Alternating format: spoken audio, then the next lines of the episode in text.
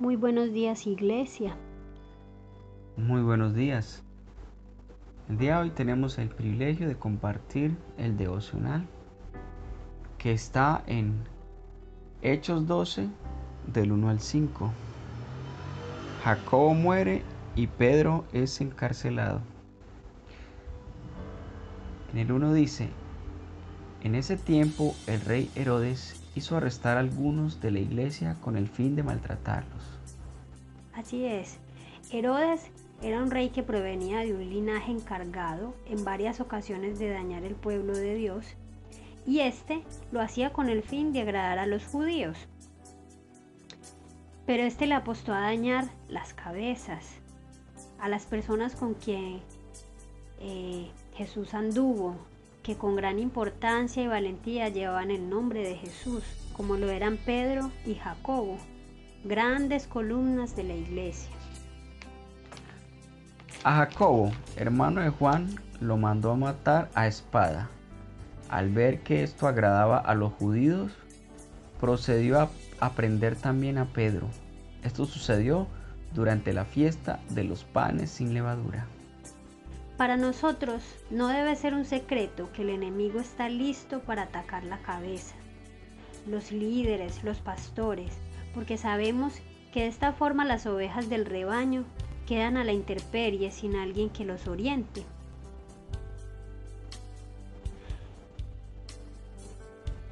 Esta es la forma en que ataca al enemigo y lo podemos encontrar en Mateo 26, 31. Después de arrestarlo, lo metió en la cárcel y lo puso bajo vigilancia de cuatro grupos de cuatro soldados cada uno. Tenía la intención de hacerlo comparecer en juicio público después de la Pascua. Así es, entonces a la vista eh, humana, liberar a Pedro no era cosa fácil. Dice la palabra que estaba custodiado por 16 soldados. Entonces, eh, y ya prácticamente con su sentencia de muerte era también difícil, ¿cierto? Entonces, eh, el enemigo planeaba matarlo enfrente de todos, ¿cierto? Satanás es quien desea que no solo que caigamos, sino que quiere dejarnos avergonzados delante de todos. Pero mientras mantenían a Pedro en la cárcel, la iglesia oraba constante y fervientemente a Dios por él. Así es, y es aquí donde nosotros queremos hacer un llamado importante. Pues ya sabemos que el enemigo no se detiene. Generación tras generación busca cómo herir a la iglesia y él ataca a todos, pero en especial ataca a la cabeza, a los líderes. Y que una vez que el enemigo acaba con uno, sigue tras otro para dejarlo también avergonzado.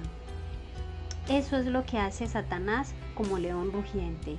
Y tú y yo, ¿qué actitud estamos tomando cuando uno de nosotros cae? Cuando aún nuestros pastores se equivocan. ¿Acaso nos dedicamos a orar con constancia, con fe e intercedemos por los demás? ¿O solo juzgamos, señalamos y nos quejamos? No, pues nuestra invitación es que podamos tener esa unidad, ese amor tan grande de Dios, que nos conduzca a orar el uno por el otro, a orar por aquel que está caído y no a, no ser de los que juzgan, porque por ahí mismo también vamos cayendo nosotros en la trampa.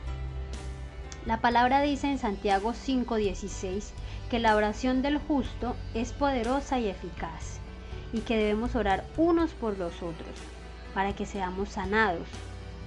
Hagamos para todos y en especial para nuestros líderes y pastores una cobertura de oración que sea tan poderosa, tan poderosa y que nos haga llenar de fortaleza, animándonos los unos a otros sin importar los obstáculos. Y por último, Llenémonos de ese valor y de la fe que los discípulos de Jesús tuvieron y que pase lo que pase, Dios no nos dejará avergonzados. Porque cuando vivimos para Él, sabemos que todos los obstáculos y que todo lo que sucede bajo su voluntad es para su gloria. Iglesia, la vida cristiana es una lucha constante, está llena de altibajos. Eh, siempre vamos a hacer objetivos militares y aunque aquí habla de muerte física, también podemos hablar de muerte espiritual, porque si somos abatidos por el enemigo, allí vamos a caer y quizás va a ser muy difícil levantarnos. Inclusive algunos no se logran levantar.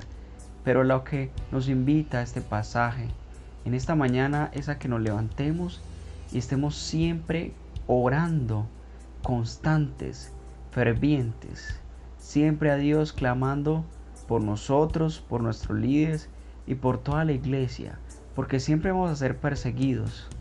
Al mundo no le parecemos eh, lo que ellos creen. Al mundo, para el mundo nosotros no actuamos de la manera correcta. Nosotros estamos locos según ellos. Pero hermanos, sabemos que a todos los que aman a Dios todas las cosas le ayudan a bien. Y la invitación es esa, que estemos siempre orando y luchando para salirle adelante, porque Dios siempre está con nosotros. Bueno, Dios, hoy te entregamos este día precioso que tú nos has dicho, Dios, que en el mundo tendremos aflicciones y día tras día vivimos eh, dificultades, Señor, pero en ti sabemos que somos más que vencedores y sobre todo porque tenemos una cobertura grande, una familia tan inmensa y tan, tan hermosa, en donde nos amamos y nos cubrimos los unos con los otros donde nos damos la mano para levantarnos los unos a los otros, Señor. Hoy cubrimos, Dios, nuestros líderes, cada persona que se dedica a levantar tu obra, Señor, nuestros pastores, Padre, para que seas tú cubriéndolos, llenándolos de ti, Dios, y que ninguna artimaña del enemigo pueda atacarla, Señor. Así que te entregamos este día a ti, Dios, y a todas las personas que eh, están en comunidad cristiana de fe buscando de ti, Dios. Cúbrelos con tu precioso manto, Dios, en el nombre de Jesús. Amén. Amén.